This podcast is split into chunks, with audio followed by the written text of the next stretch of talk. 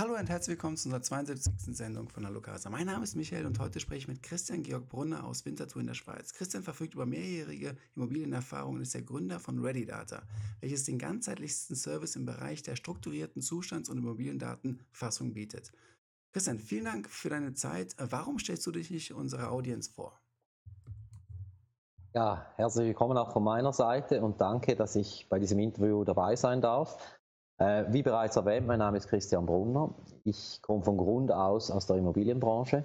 Ich habe ich hab mal den Bau gelernt, dann habe ich äh, entsprechende Studiengänge gemacht und absolviert, in der Projektentwicklung gearbeitet, in der Immobilienbewertung und ähm, habe jahrelang auch äh, unterrichtet in verschiedenen Bereichen äh, des Immobilienmanagements, also von Bewertungslehre über Baurecht bis Gebäudeunterhalt. Mhm. Ähm, ja, das mal so in, in groben Zügen. Äh, also ich habe wirklich von Grund auf die, die Immobilienbranche auch, auch kennengelernt. Das ist, das ist super interessant. Ähm, vor allem, weil du hm, angefangen hast, wirklich bezüglich des Baus und auch ähm, als Maurer weißt du ja wirklich in- und auswendig, wie wirklich eine, eine gute Immobilie aussehen muss. Und dann bist du ja hin und hast, ähm, hast mir vorher kurz, ähm, bevor wir gesprochen haben, erzählt, dass du auch dein EMBA gemacht hast. Ähm, zeig uns doch mal kurz ein bisschen auf, wie dein gesamter Werdegang auch war, bis hin jetzt zu ReadyData und was du mit ReadyData lösen möchtest. Okay, also eben äh, Grund auf mal entsprechende Maurerlehre gemacht. Mhm. Äh, danach habe ich dann äh, entsprechende betriebswirtschaftliche Weiterbildung im Gebäudeversicherungsbereich gearbeitet. Dann, kam ich immer mehr äh, auf, auf die Projektleitung rein. Dann habe ich mich da entsprechend auch wieder weitergebildet. Dann kamen dann Immobilienmanagement-Themen dazu in meiner Tätigkeit. Ich habe immer mehr auch Projekte entwickelt. Ähm, und dann habe ich dann mein erstes Masterstudium gemacht, das ist jetzt auch schon 13 Jahre her, ähm, in, in Immobilienmanagement. Mhm da zwischenzeitlich dann auch äh, begonnen mit Unterrichten. Ich habe dann äh, ziemlich viel auch für verschiedene Banken und so habe ich, hab ich Bewertungsgutachten gemacht von Arealen. Äh, da wollte ich mich natürlich dann auch wieder weiterbilden, habe dann ein entsprechendes Masterstudium gemacht im Bereich Valuation, also Immobilienbewertung. Mhm. Ähm, ja, so in groben Zügen mal, mal bis dahin. Äh, danach eben viel doziert in den verschiedensten Bereichen bei verschiedenen Lehrgängen, auch mal, also fast acht Jahre lang nebenbei noch eine, eine Immobilienfachschule geleitet, mhm. äh, wo die ganzen Absolventen für Fachausweise, eigenes Diplome bis zu Nachdiplomstudenten ihre Ausbildungen absolvieren. Du hast ähm, auch vor allem Ready Data ist ja im Endeffekt ein Spin-off von deiner eigenen Masterarbeit. Dein Professor ja. hat ja hat ja gesagt, äh, das ist so eine so eine äh, so ein tolles Tool und da macht so viel Sinn Daraus sollst du sofort ein, ein Business machen. Ähm, gib uns doch mal einen kurzen Überblick, wirklich, ähm, was ReadyData macht. Ähm, ich habe auch ein, du hast auch ein Video. Ich spule das mal ganz kurz ein und äh, du kannst ja währenddessen einfach mal ganz kurz erklären, ähm, auch für die Leute, die nur zuhören, was, was ähm, ReadyData genau macht. Vielleicht noch kurz mal noch einleitend. Ähm, Selbstverständlich. Ja, es war, es war bei mir eine, eine Abschlussarbeit im 2017 mhm. bei EMBA-Abschluss. Und ähm, es war eigentlich ein Prozess, welchen ich schon lange beobachtet habe. Mhm. Ich habe festgestellt, dass, dass die, die, die Verwaltungen sehr ungern Zustandsberichte machen dass diese Zustandsberichte überhaupt nicht strukturiert sind. Es gibt einige spezialisierte Firmen, die das anbieten, aber dann auch wieder in ihrem Tool drin, also das heißt irgendwie in einem Excel oder in einem Word drin. Also als völlige Insellösung. Und mhm. meine Idee war eigentlich, ein, Tool zu entwickeln, wo so eine Zustandsanalyse viel schneller geht und viel einfacher geht. Mhm. Damit es angewendet wird, damit auch periodisch diese Zustände geprüft werden. Denn die Zustandsanalyse ist halt die Grundlage für die ganze Investitionsplanung. Also ohne Zustandsanalyse kann ich keine Investitionen der Immobilie planen, weil ich ja dann die Zustände der entsprechenden Bauteile und Bauteilgruppen nicht kenne. Mhm. Und das war eigentlich so der Anstoß, oder? Und, und das war dann so im, im Herbst 17 und dann, dann haben wir dann begonnen mit Entwickeln. Das war dann für mich Neuland, also IT-Entwicklung war für mich Neuland. Ich habe da Begriffe kennengelernt wie, wie irgendwie in Sprints arbeiten und so weiter, ähm, Reviews zu, zu absolvieren. Mhm. Ähm, dann, dann die, verschiedenen, die verschiedenen Prozessmodelle und so. Also ich war beeindruckt, auch, auch von, der, von der ganzen Art und Weise, wie sich IT-Projekte steuern lassen und so. Mhm. Ich habe also ganz, ganz viel gelernt dabei. Ja, und dann haben wir dann das erste, das, die erste Version auf den Markt gebracht. Das, was wir jetzt haben, ist bereits Version 2.0. Die kann noch ganz, ganz viel mehr. Mhm. Wir sind mittlerweile auch am Punkt angelangt, also seit einigen Monaten, und erfassen eigentlich strukturierte Daten von den Grundstücken bis Gebäude, Einheiten und so weiter, um eine saubere Basis zu schaffen. Mhm. Weil wir haben festgestellt im ersten Jahr, dass das eigentlich überall fehlt.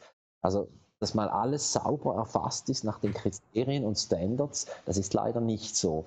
Und das machen wir jetzt auch zu Tausenden mittlerweile. Mhm. Ähm, ich spiele jetzt mal gerade das Video ab und du kannst ja mal ein bisschen erzählen, ähm, was wir dabei sehen. Mhm. Okay.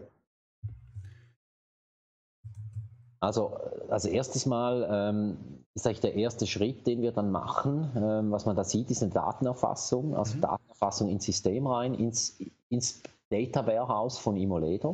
Mhm. Wird sehr strukturiert erfasst. Ähm, das heißt, dass man für alle Immobilien entsprechend mal abgebildet hat. Dann macht man Zustandserfassungen, das erfolgt auch wieder sehr strukturiert nach einheitlichen Begriffen. Mhm. Sind wir auch in der Lage, gebäudethermografische Aufnahmen ins System einzulesen und die Kennwerte zu hinterlegen. Mhm. Dasselbe natürlich auch mit den Flächen. Da bestehen ja große Unsicherheiten. Da arbeiten wir mit Leica zusammen, mhm. mit, mit der entsprechenden Flächenerfassung, also dass man wirklich die Flächen stimmen. Dann geht es natürlich darum, dass ein Eigentümer von seinen Immobilien oder vom ganzen Portfolio die Investitionen kennt, was man mhm. da gut sieht, die Investitionen auch planen kann, nämlich weiß, in welchem Jahr fallen was für Investitionen an. Mhm. Was ganz wichtig ist, auch die Nachhaltigkeitskriterien. Wir sind in der Lage, anhand der strukturierten Erfassung, dass wir automatisiert Nachhaltigkeitskriterien von Immobilien entsprechend analysieren können und auswerten können. Also wir können ein Ranking erstellen über Nachhaltigkeitskriterien. Und das ist ein absolutes Novum. Das gibt es so nicht. Welche sind deine Hauptklienten bei dieser, bei dieser Lösung? Hauptklienten Hauptklienten mittlerweile sind halt die ganz großen, äh, wobei natürlich auch kleinere. Also wir arbeiten auch jetzt für kleinere Gemeinden, die ihren ganzen Bestand erfassen möchten, weil sie mal eine saubere Struktur brauchen und eine saubere Investitionsplanung als Grundlage für die Budgets. Mhm.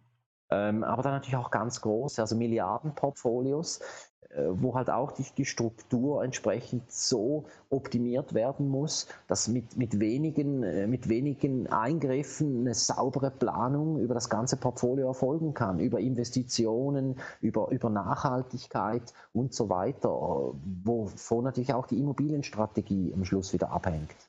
Es ist sehr interessant, was du sagst und ich denke, die Lösung ist, ist super spannend. Ähm, ich habe vor einem Monat ungefähr mit jemandem gesprochen aus Alicante und ähm, er meinte, es geht vor allem bei der auch Immobilienbewertung vor allem um die Daten. Und äh, ja, man kann Big Data benutzen, man kann dann äh, im Endeffekt sehen, ja, äh, man kann extrapolieren die Daten und sagen, ähm, in der Gegend äh, sind 90 Prozent der, der Einfamilienhäuser haben diesen Wert. Wir können mehr oder weniger sagen, wie, wie teuer dein Haus ist. Aber er sagt eben auch, man muss trotzdem noch mal vor Ort sein und sich die Immobilie anschauen. Das macht ihr ja vor allem.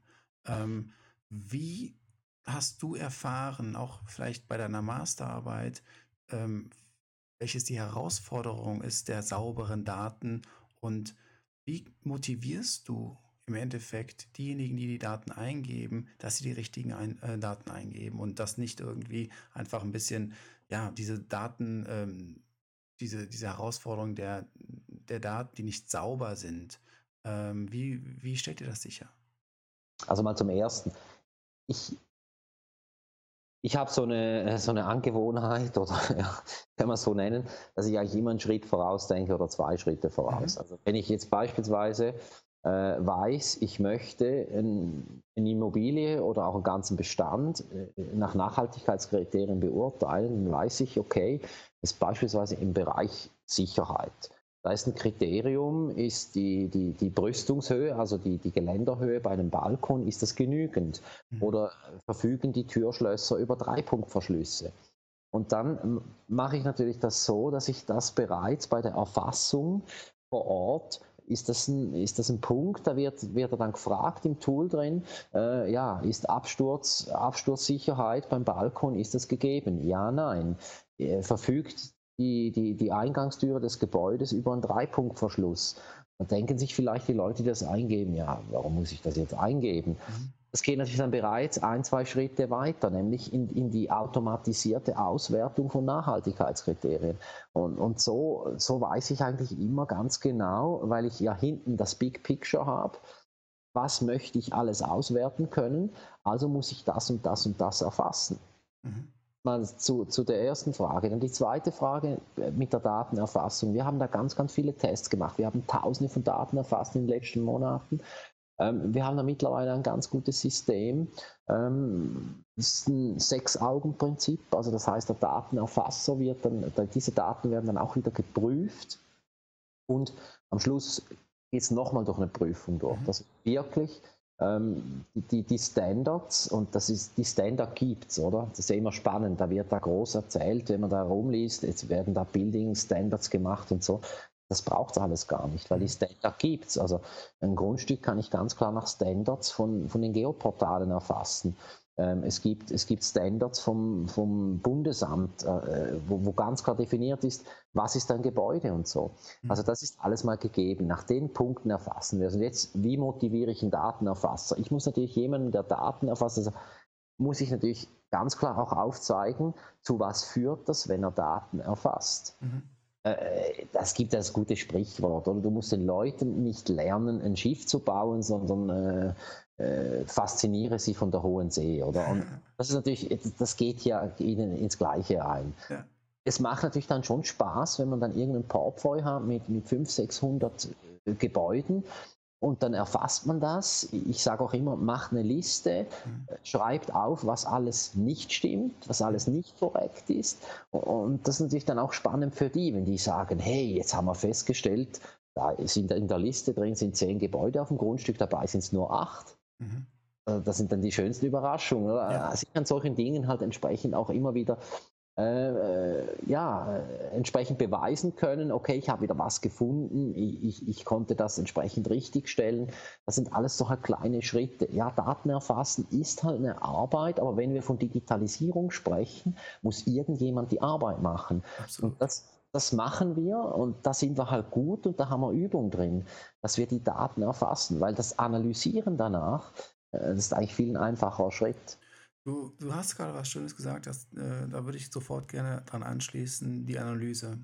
Was sind im Endeffekt die ähm, Beispiele, du hast eben schon ein paar Beispiele genannt, der Use Cases, also der, der Verwendungszwecke für das Tool? Sind es auf der einen Seite sind es äh, Endkonsumenten, auf der anderen Seite sind es äh, Geschäftskonsumenten? Gib uns mal ein paar ähm, Beispiele, dass wir uns das wirklich gut vorstellen können, wozu es uns taugen kann.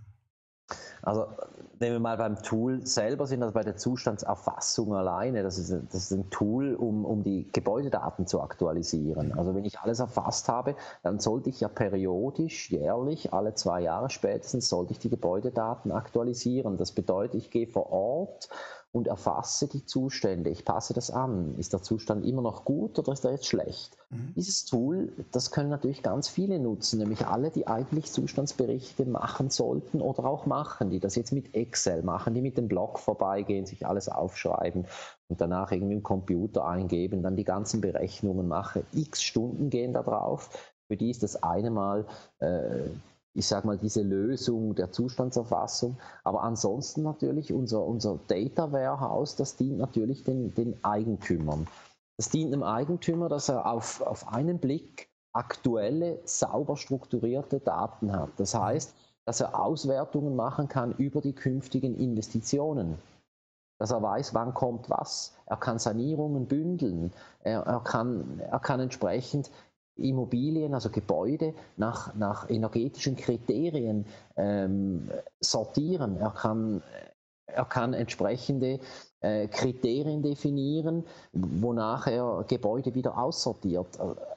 Das, das gibt ganz, ganz viele Möglichkeiten, ähm, was man da entsprechend dann damit machen kann. Wir haben jetzt ein Spider über Nachhaltigkeitsrating entwickelt Äh, das, da haben wir ein eigenes, eigenes System entwickelt dazu, dass wir eigentlich neun Nachhaltigkeitskriterien aus den erfassten Daten rausziehen. Die werden gepunktet und dann kann ich ein Musterportfolio darüber legen. Also ich sage, eine neue Immobilie, die entspricht all diesen Kriterien und zwar mit der maximalen Punktierung. Und dann vergleiche ich das mit meinen Gebäuden, die ich im Bestand habe. Mhm. Und dann sehe ich, wo habe ich Handlungsbedarf? Mhm. wo kann ich was machen? Also wenn ich bei, beim Kriterium Mobilität eine schlechte, schlechte Punktierung habe, dann wird es schwieriger sein, weil ich kann ja nicht einen Bahnhof neben meiner Immobilie bauen.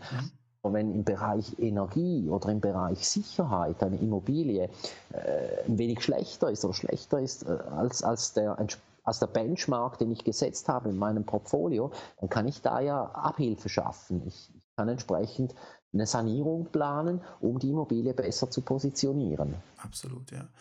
Ähm, ein kurzer, eine kurze Frage bezüglich des Kostenmodells oder des Preismodells. Wie, wie ist das strukturiert? Ähm, wer, wer bezahlt wie, wenn ich, das, wenn ich das fragen darf? Also das erste ist halt mal die Datenerfassung. Bei der Datenerfassung bezahlt uns in der Regel der Grundeigentümer. Mhm. Also der Eigentümer der Immobilie oder des Portfolios bezahlt uns mal für die Datenerfassung. Wir erfassen die Daten der Grundstücke, der Gebäude. Dann geht es halt weiter. Wir arbeiten zusammen mit Leica wir machen Flächenerfassungen, wir machen Überprüfungen von Flächen, weil da sind auch immer große Diskrepanzen. Mhm. In vielen Portfolios, bei, bei vielen Immobilien sind, sind die Daten, äh, respektive die, die, Flächendaten nicht sauber vorhanden. Mhm. Äh, das wurde nie genau überprüft, wurde einfach immer übernommen. Auch da schaffen wir Abhilfe. Äh, wir bieten auch weitere Leistungen wie gebäudethermografische Aufnahmen.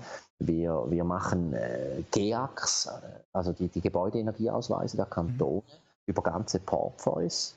Äh, da haben wir mittlerweile ein Netzwerk mit, mit, mit, super Fachleuten, mit denen wir zusammenarbeiten, die dann vor Ort die Zustände sowie auch die, die, die energetischen ähm, Kennwerte respektive die, die, die energetischen Bauteile beurteilen vor Ort. Mhm. Und das, das äh, ist ein ganzes Dienstleistungspaket mal mhm. für, für ein Onboarding.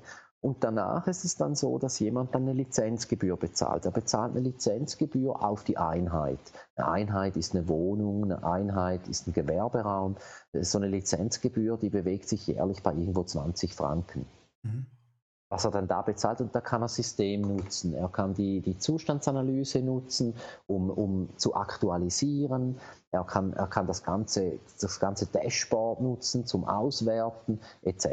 Also er hat dann eigentlich die, die, ganze, die ganze Software mit allen seinen Eingaben kann er entsprechend nutzen. Er kann natürlich auch mit Schnittstellen arbeiten, wenn er das irgendwo hinhaben möchte oder so. Das ist überhaupt kein Problem. Ähm, bezüglich der gesamten Immobilienbewertung, das hast du eben erwähnt. Ähm, mhm. Springen wir mal zum, zum Schweizer Immobilienmarkt. Du hast mhm. ja wirklich jahrelange Erfahrung in, in dem Schweizer Immobilienmarkt. Ähm, gib uns mal deinen Blick und deine Meinung ähm, zur momentanen Situation. Also momentan, äh, ich nerv mich manchmal selber darüber, es wird so viel geschrieben, ja, das geht jetzt alles runter, Riesenrezession, natürlich, wir werden da entsprechende gewisse Bremseffekte merken aufgrund der ganzen Corona-Pandemie. Mhm. Ähm, aber wir müssen, wir müssen den Markt mal ganz klar in verschiedene Objekte aufteilen. Mhm. Also erstmal Regionen, aber das lassen wir mal weg und bleiben mal bei den Objektkategorien. Mhm. Äh, das zum einen äh, haben wir Objektkategorie selbstgenutzte Immobilien. Dann haben wir Objektkategorie Renditeliegenschaften und dann kommt noch die Objektkategorie Betriebsimmobilien. Mhm. Beginnen wir mal bei Betriebsimmobilien. Betriebsimmobilien, äh, da zählen Industrieobjekte dazu, natürlich auch Gastronomieobjekte, Hotels und so. Da wird es ganz sicher eine Korrektur geben. Denn da sind die Umsätze natürlich drastisch, also von, von, von 100 auf 0 zurückgegangen.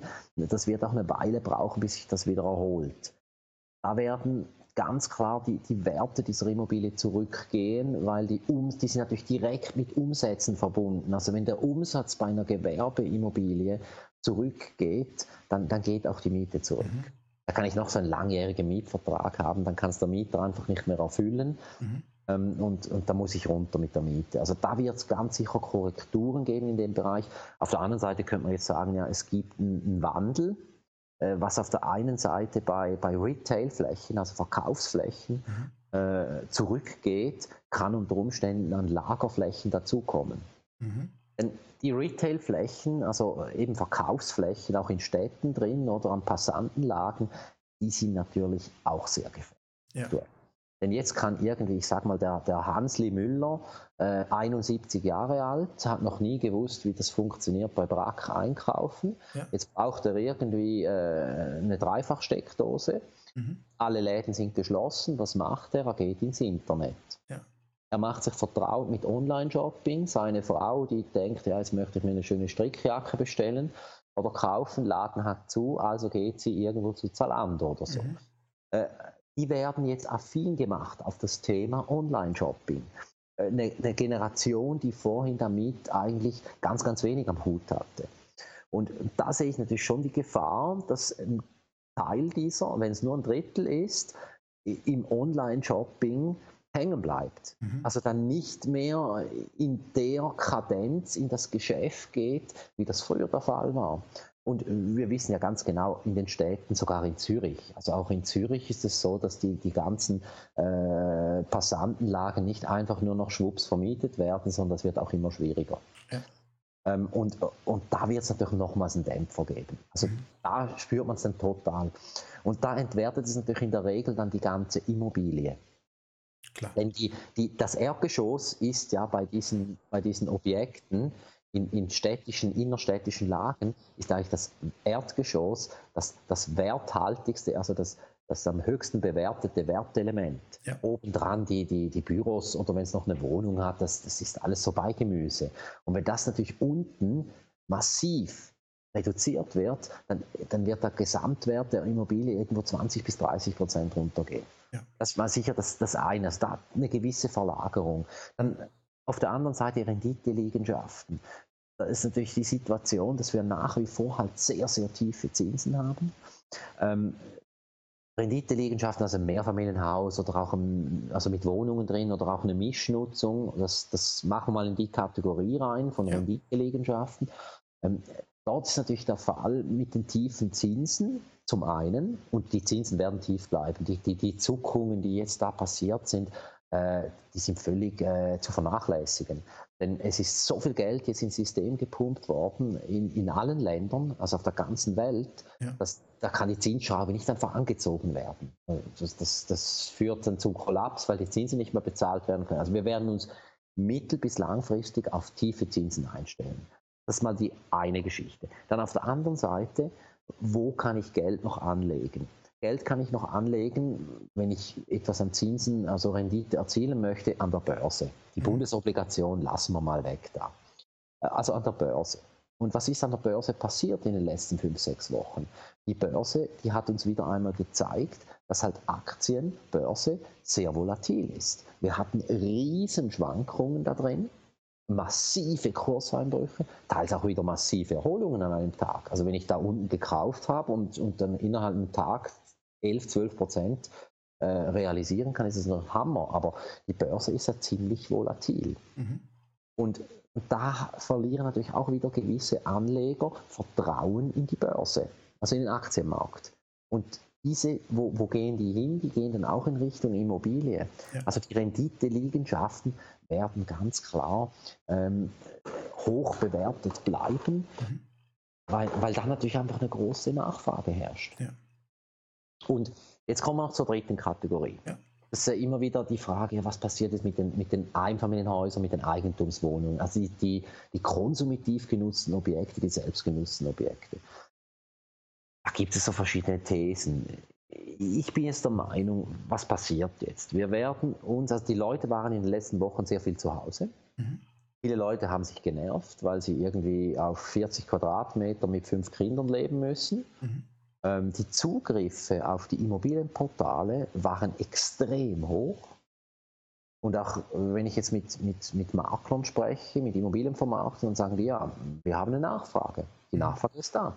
Die Leute möchten, äh, möchten äh, Objekte anschauen, die interessieren sich für und so weiter. Das, das eine, also man setzt sich fest mit dem Thema Wohnen auseinander und stellt vielleicht fest, ja, meine Wohnung ohne Balkon, ohne Terrasse und so weiter ist nicht so toll, ich will was anderes. Mhm. Ähm, und auf der anderen Seite ist natürlich so ein großer Budgetposten, auch bei uns Schweizern, also bei, bei den Einwohnern der Schweiz, natürlich auch Reisen. Und gerade internationale Reisen werden in Zukunft, also mittelfristig, sicher sehr, sehr stark eingeschränkt werden. Ja. Auch wenn es dann öffnet und die, die Flüge wieder da sind, ist es dann immer noch eine Frage des Vertrauens. Mhm. Sind die Leute noch bereit, ins Ausland weit weg zu fliegen, immer mit dem, mit dem Gedanke der, der entsprechenden, der entsprechenden äh, Pandemie im Rücken? Oder? Also mhm. für den Immobilienmarkt müsste man eigentlich sagen, äh, es ist dienlich, äh, oder auch für die, für, die, für die Luftverschmutzung durch den Flugverkehr, müsste man eigentlich sagen, äh, es ist dienlich, wenn noch lange kein, kein entsprechender Impfstoff gefunden wird. Mhm. Weil dann, dann hat noch ein großer Teil der Bevölkerung, auch wenn man fliegen kann, wird sich dann sagen, nein, das Risiko ist mir zu groß, ich bleibe lieber zu Hause. Also mhm. das Geld, was ich jetzt fürs Reisen gebraucht habe, investiere ich jetzt in mein Eigenheim. Mhm. Also da, da, sehe, ich, sehe ich jetzt nicht die Gefahr, dass jetzt da der, ganze Markt zusammenfällt und so. Äh, wir, wir müssen uns eins sehen als Schweiz. Also der Vorteil ist ja, dass es nicht ein Schweizer Problem ist, auch nicht ein europäisches Problem, es ist ein weltweites Problem. Mhm. Und, und wir als Schweizer haben ja immer noch einen großen Vorteil äh, mit einer eigenen Währung. Also wir können, wir können Geld drucken und, und, und gewisse Korrekturen anbringen. Äh, also da sehe ich jetzt nicht so düster. Mhm. Du hast gerade ähm, Schweiz als äh, sozusagen ein, eine, einen Unterschied oder äh, einen unterschiedlichen Markt äh, beschrieben gegenüber, gegenüber dem internationalen Markt. Immobilien in der Schweiz und auch der Immobilienmarkt in der Schweiz. Mhm. Ähm, was sind da die großen Unterschiede gegenüber anderen, anderen Märkten? Gibt es bestimmte ähm, Charakteristika des Schweizer Immobilienmarktes gegenüber anderen Immobilienmärkten. Ich zum Beispiel muss, muss sagen, wenn ich durch die Schweiz reise, ich sehe viel, viel, viele Kräne. Ich sehe, es wird super viel gebaut. Äh, das ist zum Beispiel für mich eine, eine, immer wieder beeindruckend, auch immer wenn ich Besuch bekomme von, von Freunden aus, aus Deutschland, die sind immer erstaunt darüber. Ähm, was sind so bestimmte Eigenschaften des Schweizer Immobilienmarktes, der vielleicht nicht so, so ähm, dominant ist in anderen Ländern? Okay, also mal zum Bauen als erstes. Also so viel mehr wird auch nicht gebaut. Also, mhm. Es ist natürlich so, wenn man mit dem Zug reist, dann, dann reist man entsprechend den Ballungszentren nach. Und, und da ist natürlich auch in den Agglomerationen dieser Zentren, da, da hat es natürlich eine, eine, eine, ziemlich rege Bautätigkeit, aber der, der Neuzugang an, an Wohnungen, der ist ja stark zurückgegangen. Okay. Auch im, im letzten Jahr ist er wieder zurückgegangen. Also die Bautätigkeit ist grundsätzlich, also es werden eigentlich über die ganze Schweiz gerechnet, werden nicht zu viele Wohneinheiten produziert. Mhm. Das muss man mal ganz klar erwähnen. Ja. Jetzt könnte man sagen, ja, aber warum hast du denn Leerstände? Ja, die Wohneinheiten sind natürlich nicht immer am richtigen Ort. Mhm. Äh, ich könnte irgendwo in der Stadt Zürich könnte ich irgendwo 20.000 äh, Wohnungen auf den Markt werfen und die wären innerhalb von ganz, ganz kurzer Zeit, in drei Monaten, wären die absorbiert. Mhm. Nur werden die Wohnungen da nicht gebaut, weil halt entsprechend auch das Land fehlt bestehende Bauten dürfen nicht rückgebaut werden, weil da, weil da denkmalpflegerische Einwände sind und so weiter. Jetzt stehen diese Wohnungen, die leer sind, halt irgendwo 30, 40 Kilometer von Zürich weg. Mhm. Ähm, und, und, das kann natürlich dann dazu führen, dass in gewissen Orten eine sehr eine hohe Leerstandsquote herrscht. Ähm, aber über das Ganze gesehen wird eigentlich nicht so viel produziert. Okay. Ähm, und ah, ja, vielleicht noch was, ja, was Spezielles halt Schweizer Immobilienmarkt, also wenn man es mit dem Ausland vergleicht, ist natürlich die, die, die, die Fremdkapitalregelung. Ist natürlich speziell. In der mhm. Schweiz ist ja so, dass eigentlich niemand äh, mit 65, also wenn er in Rente geht, dass er seine Immobilienkredite, also die, die, die, die Fremdkapitalien auf der Immobilien zurückbezahlt. Äh, Im Ausland ist das so. Also da, da wird eine Immobilie finanziert äh, mit der Zielplanung bis 65 schuldenfrei. Mhm. Und das ist in der Schweiz nicht so. Mhm. Ähm, durch das haben wir natürlich auch, also, ist die Frage, ob durch das ist oder auch weil der Raum halt noch begrenzter ist und die Nachfrage sehr groß, aber ja. wir haben natürlich auch deutlich höhere Immobilienpreise. Ja. Das ist ein guter Punkt, den du da gerade sagst. Äh, was ist, ähm, gibt es im Endeffekt, kannst du mir vielleicht einen Überblick geben, was sind Immobilienpreise ähm, als Durchschnittspreis vielleicht von einer Zweizimmerwohnung, einmal vielleicht in Winterthur und einmal in Zürich Umgebung, ähm, damit die Zuhörer mal eine Idee bekommen, was man erwarten muss, wenn man in der Schweiz kauft? Also äh, ich möchte jetzt mal den Durchschnitt sagen. Bei einer durchschnittlichen Eigentumswohnung in der Schweiz liegen die, die aktuellen Transaktionswerte pro Quadratmeter irgendwo bei 6.400 Franken. Mhm. Also wenn ich jetzt ein Objekt habe mit 100 Quadratmeter äh, Nutzfläche, ähm, dann, dann bin ich irgendwo auf, auf 640.000 im mhm. Durchschnitt.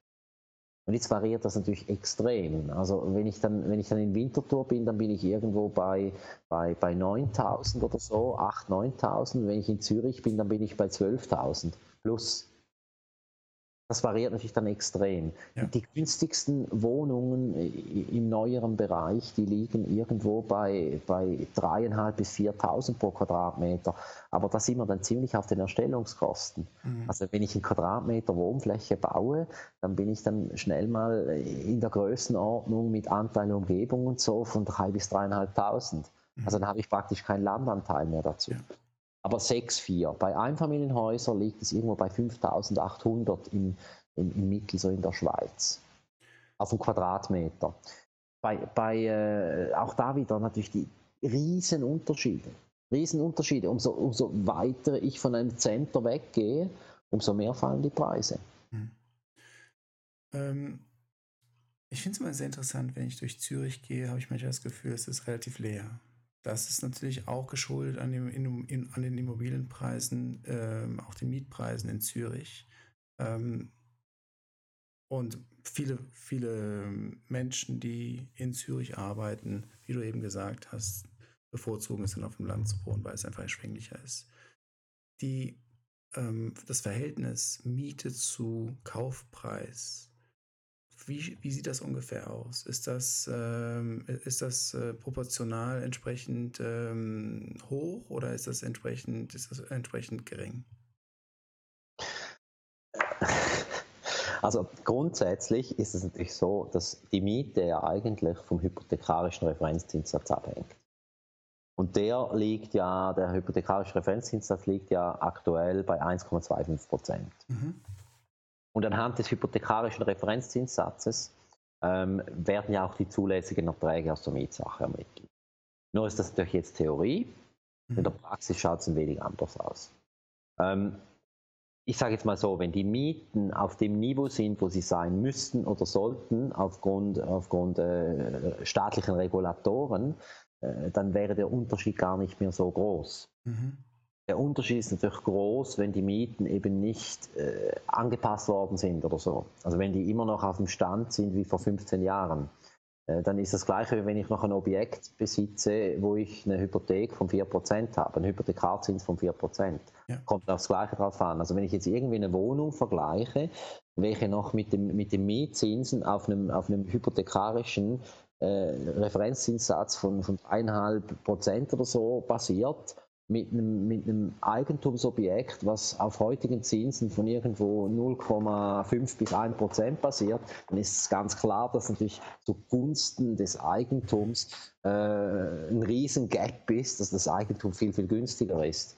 Das war mir ähm, gar nicht bewusst. Okay, interessant die, die, die Schwierigkeit halt beim Eigentum ist ja nicht die, die momentane Zinsrate, da könnte sich fast jeder was leisten. Ja. Das große Problem ist doch, dass wir in der Schweiz die Tragbarkeitsrechnung, ähm, also die Bank rechnet ja dann bei der Kreditfähigkeitsprüfung, rechnet sie ja dann, okay, so viel Hypothek, also eine Million Hypothek zu einem Zins von 5 Prozent. Mhm. Obwohl das in der Realität über zehn Jahre für, für 0,9 oder so abgeschlossen werden kann, ja. rechnet die Bank kalkulatorisch mit 5%. Dazu kommt dann noch eine Amortisationsrate, wenn das notwendig ist, und Nebenkosten. Also bei einer Million Hypothek rechnet die Bank irgendwo mit 60.000 irgendwo Größenordnung 60.000 kalkulatorischen Wohnkosten. Und jetzt ist es ja so, dass die Wohnkosten nicht mehr als ein Drittel des Einkommens sein dürfen. Mhm. Somit bedeutet es, um eine Million zu finanzieren, braucht es 180.000 Einkommen. Man kann da sehr gut die 6% nehmen. Wenn ich 2 Millionen finanzieren möchte, dann haben wir 120.000 äh, kalkulatorische Wohnkosten mal 3, also 360.000 Einkommen. Das, das, ist dann die Schwierigkeit. Die Schwierigkeit ist die Tragbarkeit. Mhm. Da, da, da, ist, das ist der große Punkt. Es gibt viele, wir haben in der Schweiz über 40% Mieter und von diesen Mietern gibt es einige, die sich ein Objekt kaufen möchten. Ein Wunsch nach einem Eigenheim da ist, sei es eine Eigentumswohnung oder ein Einfamilienhaus, ganz klar. Aber die scheitern an der Tragbarkeitsrechnung. Wie siehst du da entsprechend den Trend? Glaubst du, dass es, äh, es gibt da, es wird da Änderungen geben, dass, ähm, dass es auch sozusagen einigen der, der momentanen Mieter ähm, Möglichkeit, Möglichkeiten geboten werden, dass sie, dass sie zu einem Eigenheim, äh, Eigenheim kommen? Oder glaubst du, es wird weiterhin schwierig sein? Das, das müsste ein, wirklich ein, ein politisches Umdenken stattfinden. Mhm. Ähm, wenn wir ins ganz nahe Ausland schauen, da gibt es da wirklich starke Wohneigentumsförderung. Mhm. Da, da, das, da wird wirklich von der Politik aus wird das Thema unterstützt. Mhm. In der Schweiz ist es so, dass natürlich auch die Verbände, die sind ziemlich zahnlos. Ich sage es ungern, aber ein Hauseigentümerverband, der ist in dem Bereich jetzt wirklich wahnsinnig innovativ. Mhm. Und der schafft es auch nicht, die Masse äh, im Parlament zu überzeugen. Mhm. Da müssten, da müssten wirklich von, von politischer Seite müssten, müssten da ähm, Wohnbauförderungsprojekte gemacht werden. Ähm, ansonsten sehe ich da äh, sehe ich da keine Veränderung. Es kann familiär, in familienintern kann das gelöst werden, oder indem beispielsweise die Eltern ihren Kindern äh, Gelder früher zur Verfügung stellen, Erbvorbezüge machen und so, damit sie sich irgendwo mit zwischen 30 und 40 ein Eigenheim leisten können. Mhm. Also es bringt ja dann nichts, wenn die selber Kinder haben und irgendwie mit 60 können sich dann irgendwann mal was kaufen, wenn die Kinder bereits wieder ausgezogen sind. Ja. Und diese Problematik haben wir natürlich heute. Die Generation des späten Erbes, oder, sind doch auch ganz kritisch. Ja. Ähm, wenn die Leute 90 werden, äh, dann, dann, muss der warten, bis er 70 ist, bis dann endlich äh, da mal was kommt. Äh, das, das, sind auch alles Probleme, oder? Also da muss, da muss an verschiedenen Fronten muss da was gemacht werden oder sollte, wenn man das möchte. Ähm, da ist natürlich auch immer die Angst, dann wieder, ja, dann, wenn man sowas macht, dann, dann pusht man natürlich den Immobilienmarkt noch mehr. Also sobald ich natürlich an mehr Leuten den Kauf von Immobilien ermögliche, kommt natürlich dann wieder die Angst auf der anderen Seite, ja, dann überhitzt es den Immobilienmarkt, die Preise gehen hoch und, und, und, und, und. Das sind natürlich wieder diese Dinge, die da dem entgegenstehen, oder? Es ist schon interessant, äh, was du sagst, weil ich da auf jeden Fall einen großen Unterschied sehe gegenüber Deutschland, wie, wie ähm, einfach dieser Zug, Zugang zu Eigenheim, der in Deutschland wirklich bei einem, ja, bei einer Voll, Vollfinanzierung ähm, definitiv möglich ist und äh, auch, ähm, auch jetzt mal nicht großartig äh, vorzeigen muss, wie viel, wie viel Geld man, äh, man im Monat verdient oder im Jahr verdient, was natürlich dann ganz andere Probleme birgt, das ist klar. Ähm, das ist das ist dann die Frage, wie, wie, wie, wie groß denn die Ausfallrate sein wird in ein paar, in ein paar Jahren, sobald eventuell der Zins an, ansteigt. Ähm, ich sehe da auf jeden Fall die Schweiz in, in einer gewissen Weise, sagen wir, vorsichtig und ich denke, vor allem, wenn es dann um die Finanzen geht, vielleicht auch gar nicht so verkehrt. Vor allem, wenn wir, wenn wir uns dann noch den Blick mit, äh, mit der Krise aus 2008 anschauen, zu sagen, okay, viele Leute haben dann ihr Eigenheim verloren, weil sie einfach nicht diese, sagen wir mal, diesen ähm, Schutz des, des, diesen regulatorischen Schutz hatten. Aber das, da bin ich mir auch nicht sicher, was, wo sozusagen, wo man am besten da die, ähm, die, ähm, ja, wo man am besten die, die Entscheidung trifft. Ähm, du bist ja sehr, sehr stark im Tech mit ähm, deinem Unternehmen und hast auch sehr, sehr starke ähm, Einsichten, was momentan auch in der gesamten Prop-Tech-Szene in der Schweiz ähm, vor sich geht. ähm, es gibt viele Unternehmen, die, die versuchen, das dann auch ähm, hundertprozentig, die ganze Transaktion zu digitalisieren. Äh, wir mhm. hatten da vorher, vor unserem Interview kurz drüber gesprochen, äh, hast da sehr, sehr viele Einsichten. Ähm, wie siehst du da den Trend zu dem Kaufprozess und der Digitalisierung ähm, des, äh, der gesamten Immobilienkauftransaktion? Ja, ich beobachte das äh, sehr, sehr genau, weil ich, weil ich auch mit, mit, mit Vermarktern äh, mich viel austausche und, und, und auch viel dahinter sehe. Ähm, ich bin der Meinung, dass äh, diese Ansätze, die da kommen, die sind spannend, aber die werden die, werden die, die klassische Vermarktung nicht ablösen. Mhm. Ähm, ich sehe das ja selber bei uns. Und das werden jetzt ganz, ganz viele PropTechs merken, das jetzt schmerzhaft, wenn sie es nicht sofort begreifen und umstellen. Man muss den Mix schaffen zwischen Offline und Online. Mhm. Also analog und digital. Man kann nicht einfach kommen und sagen, ja, jetzt ist alles digital, das ist meine Lösung, jetzt müsst ihr das alles machen. Weil die Leute sind noch hier. Also muss ich ihnen muss ich ihnen eine Hilfeleistung bieten, einen Aufzug, äh, damit sie irgendwo mal in die Nähe kommen und das dann entsprechend matcht. Mhm. Und das Problem, das, das ist der PropTech-Branche, ist das so, da, da, da hat es ganz viele, die, die, die haben super nette Softwarelösungen, aber die, die schaffen es nicht, den entsprechenden, die Brücke zu bauen vom Analogen zum Digitalen. Und mhm im Bereich der Vermarktung äh, ist es halt sehr, sehr ähnlich. Oder ich kann da schon kommen und sagen, ja, wir machen jetzt alles digital. Aber gerade in der Vermarktung ist halt der Mensch extrem wichtig. Ähm, man kann es ja jetzt gut testen. Jetzt gibt es ja hunderte von digitalen Besichtigungen. Das ist super. Ähm, das, ist sicher ganz, ganz toll, ähm, wenn ich eine digitale Besichtigung mache, weil da kann ich ja von Anfang an bereits steuern. Ich beginne mal bei etwas Mittlerem, dann gehe ich zu etwas Schlechterem, am Schluss bin ich beim, beim Highlight des Objektes. Ich kann das alles, was ich ja bei einer Führung, bei einer Besichtigungsführung im Objekt äh, mir merken muss und das durchspielen muss, das kann ich ja alles im Video drin so der Reihe nach filmen. Ich kann, ich kann super Beleuchtung einstellen und so weiter. Also, also ich kann sicher ein Optimum rausholen, das ist ganz klar. Ich kann das Objekt bestmöglich präsentieren. Ich kann es noch mit, mit, mit Programmen bearbeiten, aufhellen. Ich kann noch einen schönen Sound dazu machen. Das ist alles möglich. Aber am Schluss ist es natürlich wirklich auch ein People-Business. Mhm. Ich bin der Meinung, dass es ganz wichtig ist und das, wird, das, das entscheidet auch über die Effizienz der Makler. Ähm, und zwar, dass die Prozesse, welche, welche nicht unbedingt den Mensch als, als, als Vermittler und Brückenbauer benötigen, dass diese Prozesse automatisiert werden. Mhm. Und dass diese professionell und gut automatisiert werden. Und für mich ist da wirklich ein Fragezeichen, schafft das ein Online-Makler, welcher, wenn wir ehrlich sind, keine Erfahrungen hat mhm. im Bereich der Immobilienvermarktung? Also das ist auch generell bei den PropTechs das Problem. Die meisten haben Erfahrung, wie man irgendwie einen Code schreibt, aber haben keine Erfahrung von den Immobilien. Mhm.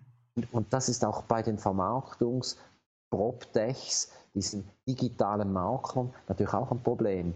Die kennen das Handwerk der Vermarktung viel zu wenig. Mhm. Aber dass diese Firmen gute Ansätze bringen, welche dann halt die, die, die großen, die Erfahrenen bei sich implementieren müssen. Und das ist dann das Spannende. Sind die großen Makler bereit? Haben sie die Augen und Ohren offen? Und nehmen sie solche Ideen auf und entwickeln sich weiter. Mhm. Wenn die sich nicht weiterentwickeln, sind sie irgendwann weg. Das ist ganz klar. Also das, ist, das funktioniert nicht, weil äh, es werden heute nicht mehr einfach äh, 5% Provision geduldet und, äh, und so weiter und so fort. Heute ist auch nicht so, dass der Makler den Verkaufspreis bestimmen kann, sondern ein Verkäufer hat in der Regel ein ganz, ganz gutes Bild, was er dafür haben will. Also ist schon was gefordert. Mhm. Kann ich dafür sagen, ja, ich verkaufe über den Preis, ist sowieso ganz, ganz billig, was ich da rauslasse. Ich muss da gar nicht viel machen. Ähm, ich, ich mache vielleicht nicht mal ein Foto, ich schreibe da einen Text mit zehn Schreibfehlern drin. Das ist vorbei. Also ich muss das Objekt super vermarkten, an dem werde ich gemessen.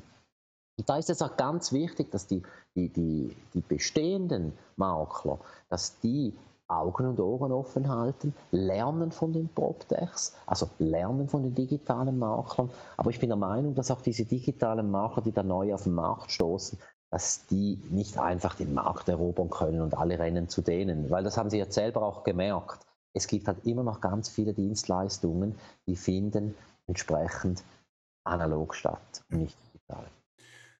Ich, ich finde das super, wie du das beschreibst. Ich sehe das genauso. Ich sehe das so, dass, ähm, dass äh, es gibt jetzt diesen Trend seit, äh, ja, diesen Startup-Trend mit ähm, vielen Unternehmen, die sagen, wir automatisieren alles, wir machen das alles online und werden dadurch sehr, sehr generisch. Es gibt eine sehr, sehr generische Lösung und es versucht eigentlich einmal so eine One-Size-Fits-All-Lösung zu bieten. Und im Endeffekt ist genau das eigentlich das, was der Kunde, der sowohl entweder Verkäufer oder Käufer eben nicht benötigt. Sie möchten mit dem Makler sprechen, sie möchten eben auch, ähm, dass das Geld, was man investiert, oder das, das, äh, das Erbe, was man bekommen hat, dass es auch entsprechend dann wirklich äh, in guten Händen ist. Und, äh, vielleicht, vielleicht ganz gutes, gutes Beispiel. Es gibt, ja, es gibt ja ganz viele Tools, welche mir die Kommunikation mit dem, mit dem Verkäufer äh, vereinfachen. Also mhm. ich habe ein Verkaufsmandat, da läuft, es ist nicht gerade so, dass ich am ersten Tag das Objekt gleich verkaufe, äh, es geht einige Monate, dann ist ja ganz wichtig in der Zeit, dass der, der Verkäufer informiert wird, dass der Auftraggeber informiert wird, was läuft, was habe ich für Schritte unternommen, denn solange das Objekt ja nicht verkauft ist, ist er nicht zufrieden. Mhm. Also muss ich ihn informieren und da gibt es ja ganz viele Möglichkeiten, Automatismen, da kann ich ihn äh, elektronisch rapportiere ich und so weiter und so fort. Aber das Spannende dabei ist dann, dass ganz, ganz viele von diesen Auftraggebern, Verkäufern dann immer noch zum Telefonhörer greifen und fragen, ja, aber Herr Mayer, ähm, äh, was denken Sie denn so? Und obwohl man das eigentlich alles nachlesen kann ja. Äh, und so weiter, wie viele haben sich gemeldet, wie viele Interessenten, wie viele haben das Inserat angeguckt und, und, und, und, und. Aber er möchte immer noch das vom, vom, vom entsprechenden Makler hören. Ja. Das ist für mich auch immer ein sinnbildliches Beispiel dafür. Ähm, das ist super für, für einen gewissen Teil und wir müssen immer ganz klar sehen, wir digitalisieren für 80 Prozent. Aber wenn ich 20 Prozent habe, die, die äh, immer noch telefonieren möchten, ja. oder, oder von den allen telefonieren 20 Prozent in der Zeit lieber, als dass sie das Zeugs lesen, dann muss ich denen auch eine Lösung bieten. Weil das sind dann auch zu viele, die unzufrieden sind. Absolut. Und am Schluss, am Schluss wird, es, wird, es, wird es beides sein. Also mhm. das, das Analoge und das Digitale zu vereinen, von beiden die guten Dinge rauszunehmen und zu lernen. Also das ist bei allem ganz wichtig. Lernen, lernen, lernen. Augen und Ohren offen halten und nicht einfach sagen, ja, das ist sowieso ein Zeich, das ist neues Zeugs und so.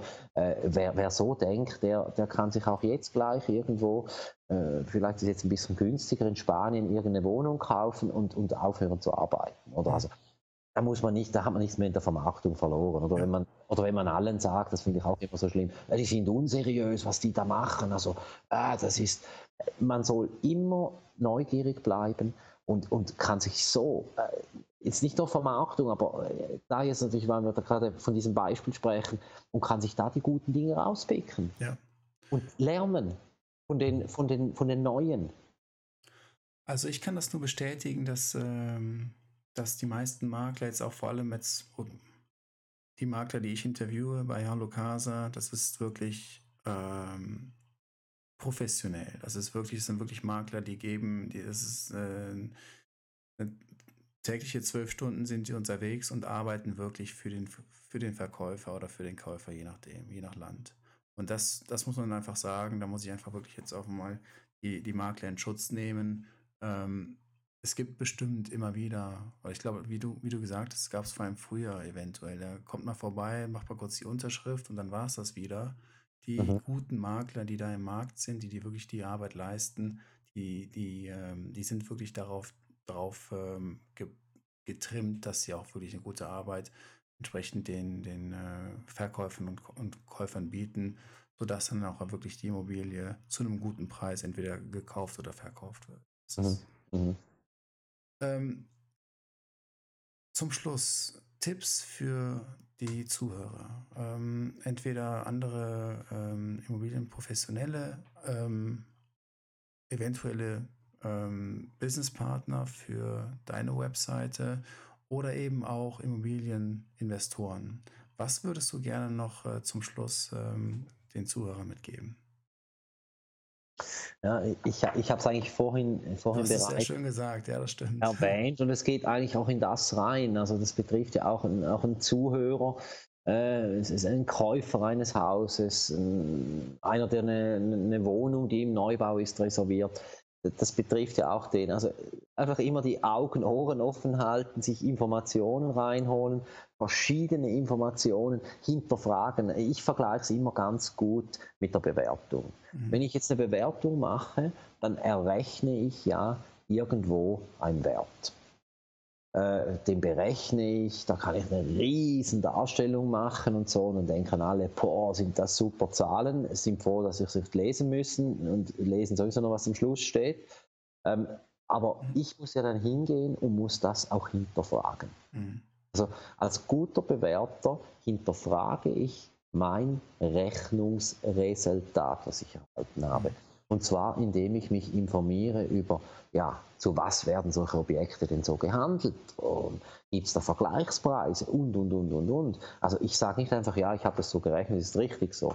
Und, und, und, und diese Einstellung, denke ich, ist in allem Bereich. Wenn ich ein Objekt kaufe, wenn ich, äh, egal was ich mache, soll ich mich das immer hinterfragen oder? und vergleichen. Mhm. Vergleichen ähm, und entsprechend auch, auch offen sein für, für, für neue Neuigkeiten, für, für, für Innovationen.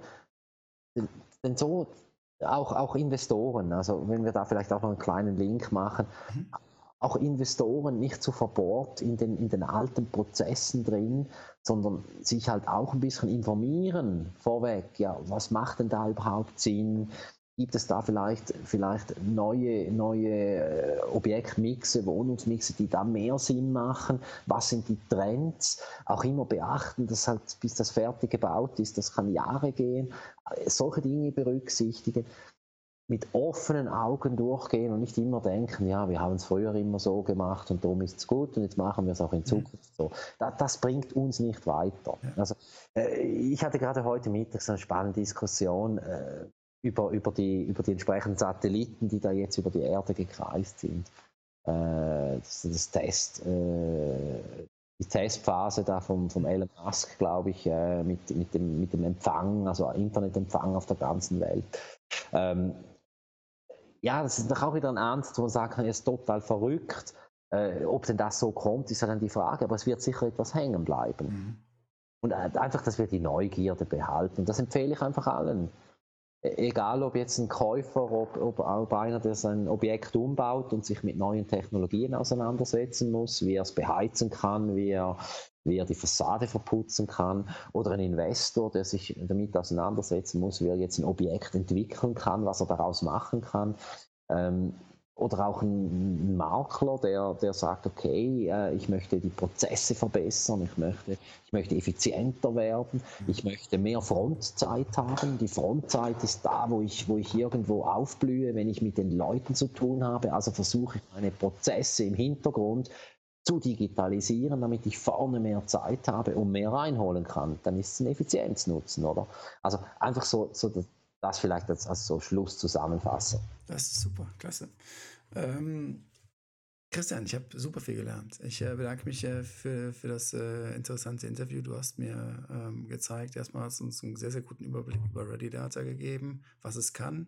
Du hast uns einen sehr interessanten Überblick gegeben über den Schweizer Immobilienmarkt, ähm, über die gesamte PropTech-Szene, ähm, auch die, vor allem die Wichtigkeit des Maklers selbst und die Professionalität. Vor allem eben auch, dass es eine Symbiose geben muss zwischen Offline und Online. Vor allem dein gesamtes äh, Wissen. Ich bin mir zu hundertprozentig sicher, dass wir nur an der Oberfläche gekratzt haben und äh, wahrscheinlich wir noch zehn neue Interviews machen müssten, um mal wirklich dein ganzes, ähm, dein ganzes äh, Inventar an Wissen herauszu, herauszukramen.